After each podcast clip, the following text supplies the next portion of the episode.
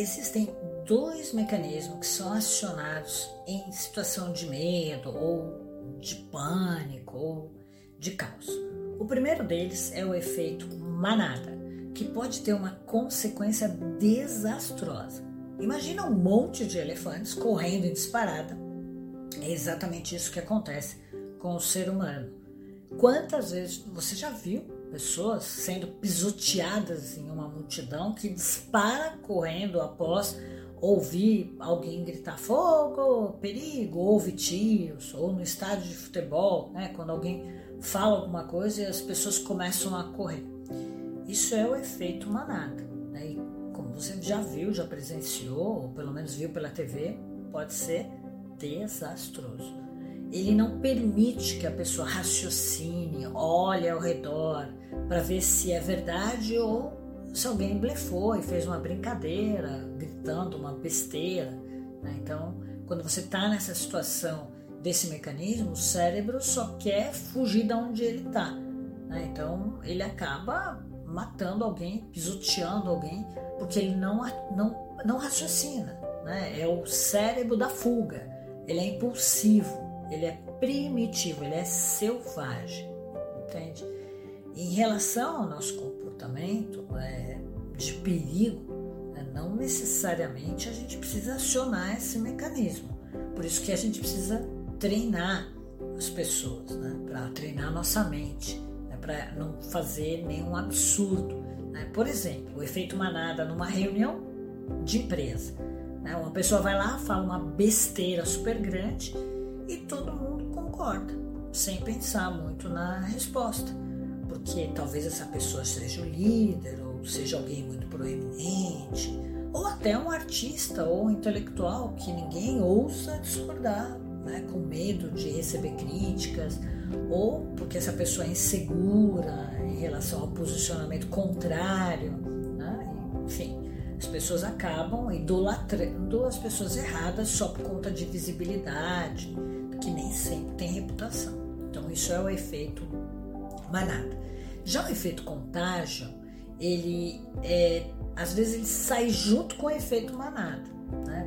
Por exemplo, na nossa história, na grande crise, né, na depressão de 29, várias pessoas é, foram alertadas que ia ter uma quebra e aí todo mundo correu tirar o dinheiro do banco.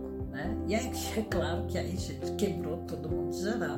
Não preciso nem falar o que ocorreu nessa época aí né? porque começa a ter um alarde da mídia, um alarde de jornalista, e aí isso ocorre um contágio, né? da mesma forma em relação a assassinatos, por exemplo, você cansou de ver assassinatos em escolas, e aí começa um, daqui a pouco vem dois, três, quatro, as, as, mesmas formas, ou aqui no Brasil, né, quando começam os assaltos em banco, é um atrás do outro. Isso é o efeito contágio o FBI, inclusive, já estuda e mapeia raios de ação. Ele sabe que se acontecer um tiroteio aqui, vai acontecer em tal lugar eles já vivem em estado de alerta. Né? Então, esse efeito contágio, ele é feito por nós, pela mídia, pela TV, pelas redes sociais. Infelizmente, acaba despertando a mente de psicopatas, que, e acaba se propagando e atingindo mais pessoas e usando esse tipo de crime, né, para aparecer na TV, coisa e tal. Então, é, o efeito contágio também, de novo, pode ocorrer num, num estádio de futebol, onde tem é, multidão, ou num bar. Né? As pessoas estão ali, de repente começa uma briga, e até pessoas que normalmente eram super tranquilas, super calmas, começa a pancadaria. Né? Então, isso é efeito contágio. Né? É, como eu falo, é sempre. Por que, que é contágio? É como se fosse uma gripe.